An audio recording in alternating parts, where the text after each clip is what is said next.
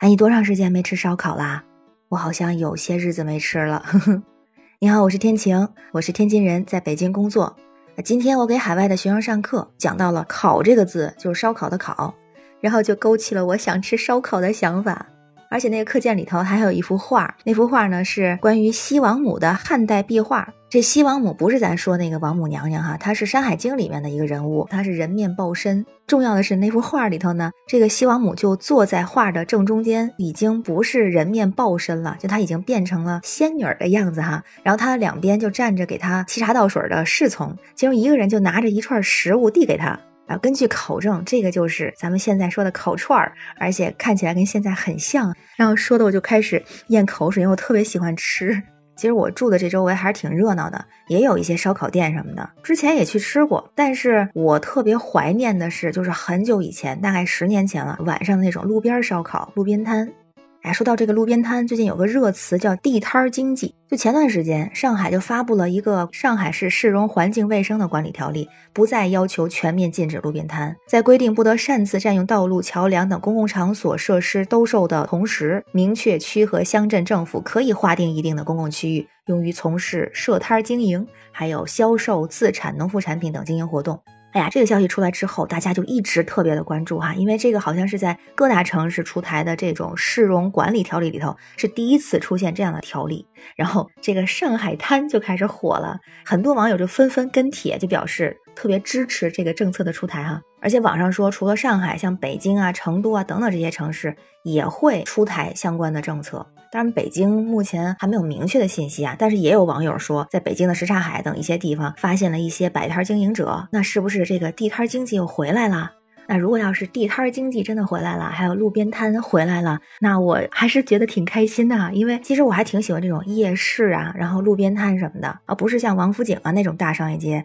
一般在居民区一带，然后有一条街会有各种好吃的东西，常常有什么烤面筋啊、什么臭豆腐啊、麻辣烫、煎饼果子、狼牙土豆、烤冷面，就这些的啊。之前还有去出差也是这样，去武汉呐、去成都啊，都是去找当地的路边摊儿，特别烧烤摊儿这种的，哎呀，可喜欢了。我当时就是十年前了，大概住在北京的北五环外，特别大的一片生活区，所以里面有很多这种夜市和好吃的东西。而且当时是在类似小区楼下这种地方，那种的路边摊特别好，每天晚上基本都有人去。我当时最喜欢有一个是离我住的地方要坐公交还要坐三站地，常常就喜欢去那个地方。它就是真的纯纯的路边摊，没有任何的店铺啊或者什么的。一个是大叔大婶儿，应该是烤那种特别小的小串儿，叫五毛串儿，那个肉质非常好，羊肉应该是烤得非常的入味儿。特别特别好吃，当时好吃到什么程度呢？就是有很多人开着豪车从很远的地方来，就停到这个马路边儿，因为它也没有摊位什么的，它就是那种支在地面上的小桌子，还有那种小板凳，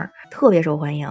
但是当时吃那路边摊，其实特别怕的两件事儿，一个是下大雨，因为下大雨没地儿躲没地儿藏的；再有呢，就是突然怕城管出现，然后作为吃客，感觉比老板还要着急。但再后来，我就不住那边，就搬到其他地方，也都是去小区附近去找那种小摊儿，也是喜欢找这种五毛小串儿，可能就是最开始对它留下了太美好的印象。但是后来因为全面治理这些路边摊，所以其实就再也没有见到了，就挺遗憾的。其实有很多正规的这种烧烤店嘛，啊，名字有的起的还特有意思，比如说叫什么火焰山啊、烤研院啊，烧烤的烤，然后还有就叫五毛小串的店，但是它就算是一个品牌了，不是我说的那种当时吃的那种路边摊的五毛小串。但后来就疫情的原因吧，别说路边摊了，就是出门吃饭好像都少了很多。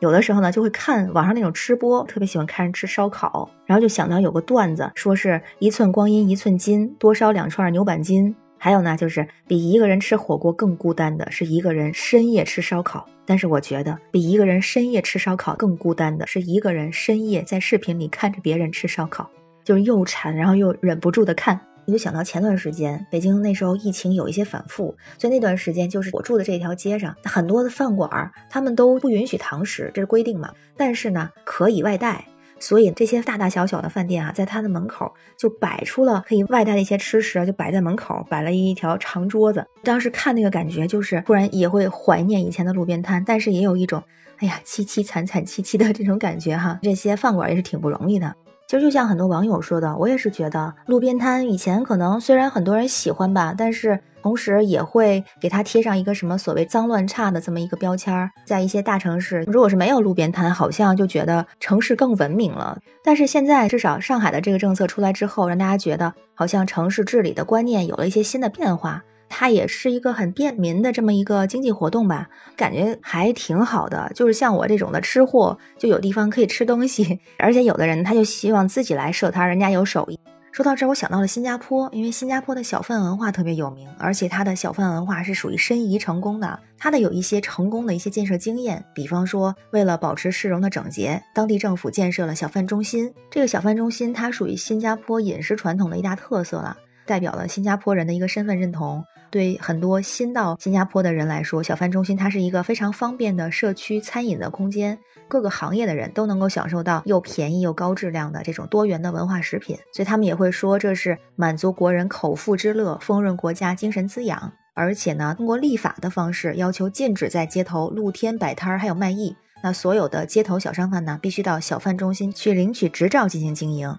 那再有呢，新加坡把这个小贩中心作为了公共基础设施项目，就像。医院呀、学校一样，同时进入政府的规划，统一的进行布局和选址，平均是在五点六平方公里就会布置一个小贩中心，它的服务半径是在一点三公里左右，感觉特别人性化哈。而且它对比方说这种邻里中心，还有组屋的这个比例、内部的一些必备功能啊，还有商店的组合、商品档次，都有非常严密的、周密的这样的规划，就感觉这也是一个非常好的一个成功的经验和成功的案例，也许咱们也可以借鉴一下。